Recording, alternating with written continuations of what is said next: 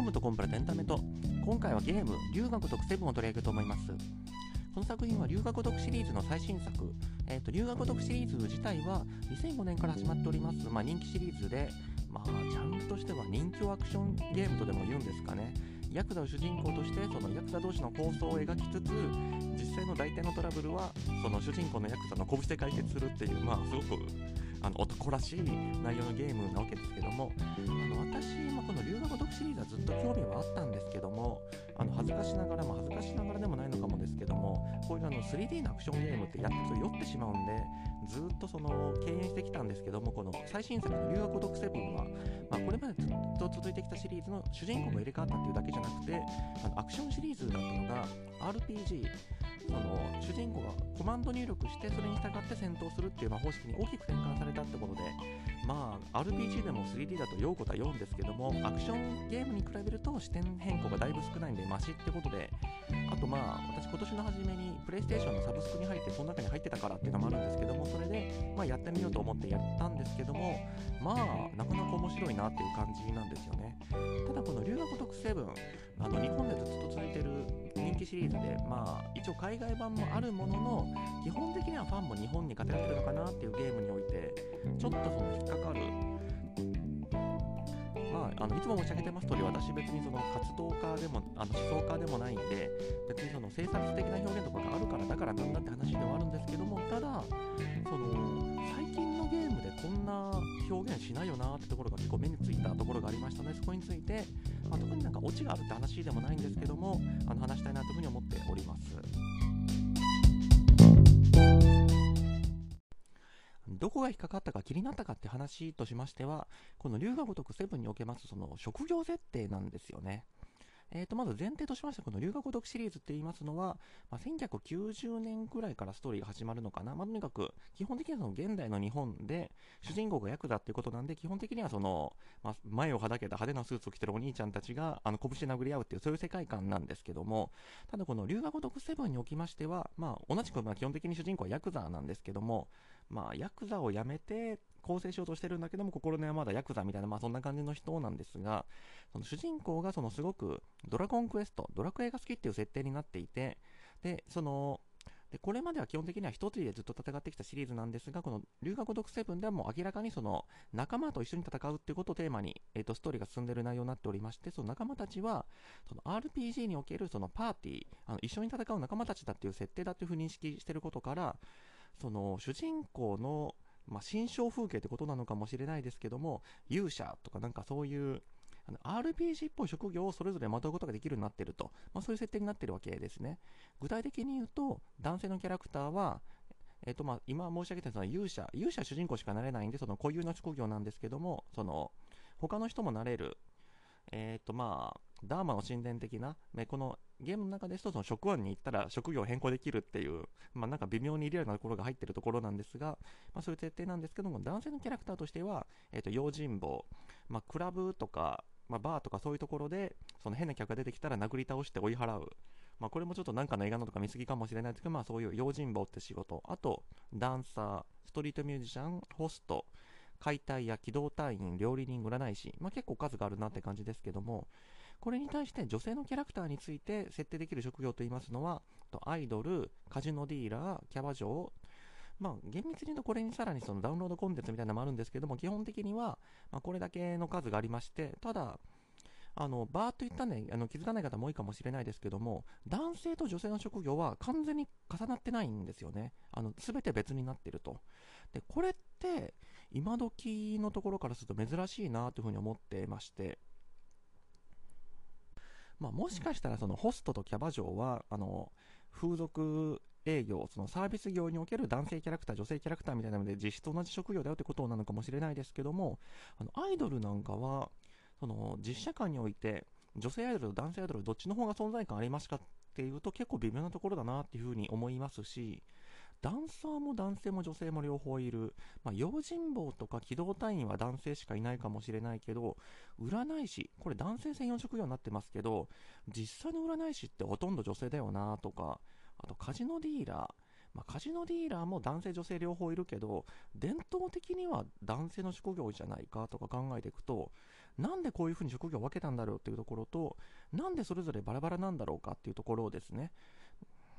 ここが、あの、最近のゲームってそういう性差をなくす方向にあると言いますか、もう主人公もその仲間キャラクターも全部性別選べますとか、なんならもう性的思考さえ選べるみたいなのが最近の傾向だと思うんです。つまり、えっと、主人公は、えっと、男性で男性が好きなキャラクター、男性で女性が好きなキャラクター、女性で男性が好きなキャラクター、なんならもうトランスジェンダーとかも設定できるみたいな、その、性別についてすごくその自由度を認めようってするのが最近のゲームの傾向だと思うんですけども、まあ、この龍が如く7ではそのキャラメイクとかじゃなくてもともと与えられたすでに、えーと、ストーリー上の人格を持ったキャラクターっていうのをその操作キャラクターと設定するわけですからそこはあのこの人は50歳の元警察官のおじさんでとか、まあ、そういう設定があるんでそこは変えれないのは別にあのゲームの設定とそうなってるからでいいとしてこのゲーム上自由に選べる職業っていうのをなんで男性女性ごとにあの設定する必要があるのかここがあのすごく引っかかったところなんですよね。今私が話したようなその職業が男女で一緒じゃない、男女でバラバラになってるってことについて、まだ引っかかるっていうのは、ちょっと考えすぎじゃないっていうふうに思われる方もいるかもしれないですけども、ただこの RPG における職業っていうのは、まあ、RPG 職業を設定するっていうこと自体はもう昔からある、あの、典型的なやり方だと思うんですけども、まあ、遡っていくと、多分、ダンジョンズドラゴンズが源流にあるんじゃないかなというふに思うんですよね。まあもちろんその RPG っていうものの源流がダンジョンズドラゴンズなんで当たり前っちゃ当たり前かもしれないですけども、あちなみにこのポッドキャスト撮ってるちょうど今、このダンジョンズドラゴンズの映画版もやってるところで、まあ面白かったなと思ってるところなんですが、あのこのダンジョンズドラゴンズは、まあ、いわゆるテーテーブルトーク RPG という、そのプレイヤーが自分たちでキャラクターを設定して、それに対して職業割り振ってってことなんで、もちろんその、まあ、さっきの解体屋とかダンサーとかその現代的職業は多くの場合は選ばれないかもしれないですけども、えっと、女性がダンサーをやってもいいし、えっと、男性がキャバ嬢をやってもいい。まあ、これはもうそのゲームを作った人たちがそういう風に設定すればいいってことで何もその制限されることはないわけですね。で、これがそのコンピュータゲーム化してた時の、まあ、金字塔というのは多分やっぱりウィザードリーだと思うんですけども、ただこれも結構ダンジョンズ・ドラゴン的というか、そのこの龍が如くシリーズみたいなすでに与えられた人格を持ったキャラクターを操作するっていうかもうダンジョンズドラゴンズの系風としてその空っぽのその人形というか空っぽのキャラクターを渡されてそれぞれをそのプレイヤーがこの人はこういう職業でこういう設定のキャラクターなんだみたいに設定していく存在だったのもありましてこれやはりあのウィザードリーシリーズも基本的にはそのコンピュータゲームにおいてその職業を設定するっていうゲームの一類型なわけですけども性別も職業も自由に割り振れたっていうところなのかなと。ただもしかしたらこの辺りはそのアメリカとかそのあっちの方のゲームなんで日本はそれよりもその性的分業制というか、まあ、性別で違うっていう意識が強い国なんでじゃあ日本のゲームはずっとあの性別ごとに職業っていうのを割り振ってきたんだからこの龍河如くセブンっていうのも別にその性差別がどうとかじゃなくてたまたまあの今までずっとやってきたのを考えずに、えーとまあ、踏襲して、えー、職業ごとに性別割り振ってるのかっていうとただやっぱりこれも考えてみると日本においてその職業選択みたいなことをゲームとして大体的に取り込んだものまあいっぱいあるのかもしれないですけどもやっぱり一番有名なものはドラゴンクエスト3だと思うんです。1990年ぐらいですかね。ここの時点でまあ、職業っていうのがあったし、今回の留学特セブンに転職する途中で職業を変えるっていう設定もあったわけですけども、ただ、このドラゴンクエスト3もやっぱり、まあ、ウィザードリー的というか、もうキャラクターを設定して、それに応じて、えー、と職業を、えー、と割り振ったりできるわけですけども、この職業は男女で全く差がないと。男性のえーと、職業、女性の職業みたいのはないと、どっちも男性でも女性でもつけますという設定になってまして、これは、えーと、同じく、まあ、国民的大ヒットした映画、えーと、ゲームシリーズで言いますと、ファイナルファンタジー5もその職業に就くっていう設定があったゲームですけども、これもやっぱり男性しかつけない職業、女性しかつけない職業というのはないわけですよね。でこういうふうに見てたときに、まあ、あの最近に近づけば近づくほどその男女で差つけない良くないみたいな傾向があるんで、えーと、お互い関係ないみたいになってきたというふうに申し上げたもののやっぱり歴史的に見るとそもそも職業に応じてじゃない、えーと、性別に応じて職業を設定するっていうゲーム自体この龍が如くセブンが初めてなんじゃないかってぐらい珍しい試みな気がしてましていや探せばあるのかもしれないですけども私がバーッとリサーチした限りこの職業はこの性別の人しかつけませんみたいなのを設定してるのって他にない気がしていてその意味ではこの龍河如くセブンはその今までの流れにあえて逆行してというか今まで誰も考えてなかった職業ごとに、えーと、性別ごと職業を設定するっていうやり方をあえて取り入れてきたっていうことは何の意図があるんだろうみたいな風に考えてしまうんですよね。ただまあこの龍河如くを作ってるプロダクション龍河如くスタジオがなんかあえて職業を性別ごとに分けましょうっていうふうに考えたかっていうとんなんかそこまで考えてないんじゃないかなって気もするのはなんか本当に無邪気に男の仕事っつったら用心棒とかホストとかだろうって女性の仕事っつったらまあアイドルとかキャバ嬢だろうとかなんか適当に考えただけで別になんかそこまでの、うん、意図なんかないのかもっていうふうに思う一方でその日本におけるその性差別とかの問題ってあのあまりにもその意識が低すぎるというかあのそれ問題になりますよってことを誰も気づかずに突っ走っちゃうことによってあの、まグローバルな視点で言うといやそれ結構まずいよってことを何にも考えずに無邪気に出しちゃうっていうところが結構あったりもするわけでその辺あの海外のファンとかの目線ってどうやって意識してしてるんだろうかあのどういうふうに反応を受けるだろうかってことを考えてるのかっていうのはちょっと引っかかってくるんですよね。そこで、冒頭でもちょっと申し上げました通り、この龍河如くシリーズは、えー、と昔はヤクザってタイトルだったと思うんですけども、最近はライクアドラゴンみたいなタイトルで、えー、と海外でも、まあ、英語に翻訳されたバージョンが、えー、と流通してるわけなんですけども、なのでもちろんその海外にもこの龍河如くシリーズのファンがいるわけですから、この人たちはどういうふうに思ってるんだろうかってことでちょっといろいろと検索して、その海外のファンの意見みたいなのを見てきたわけなんですけども、まあ、龍河如くシリーズ自体が、その性差別的なゲームだってことは、その、基本的には海外ファンなんでたらもうすでにあの共通の認識っぽいんですよね。ただこれはもうしょうがないというか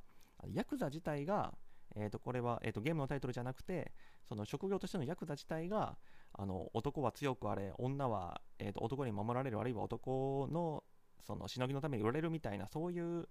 すごくそのマスキュリニティというか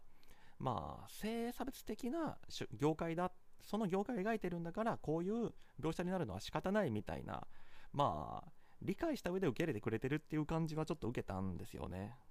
つまりすごく性差別的なことを描いてるゲームなんだけどもあの意図的にそうしてると思ってるかともかく、まあ、ヤクザの世界なんだからしょうがないと。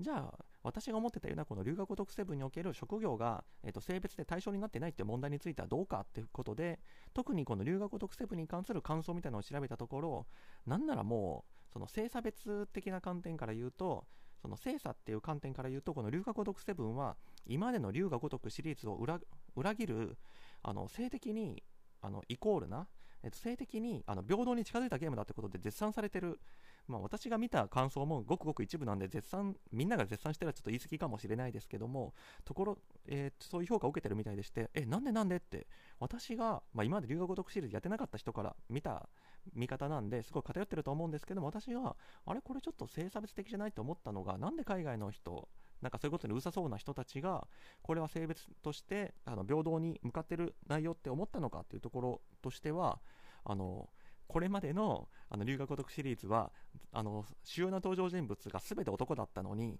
この留学ごとくセブンでは、まあ、サエコという、えーと、女性のキャラクターがさっきのその主人公のパーティーの一員としているわけですけども初めてリードするキャラクターリーディングキャラクターその主要なキャラクターに女性を入れたってことでこれはもう素晴らしい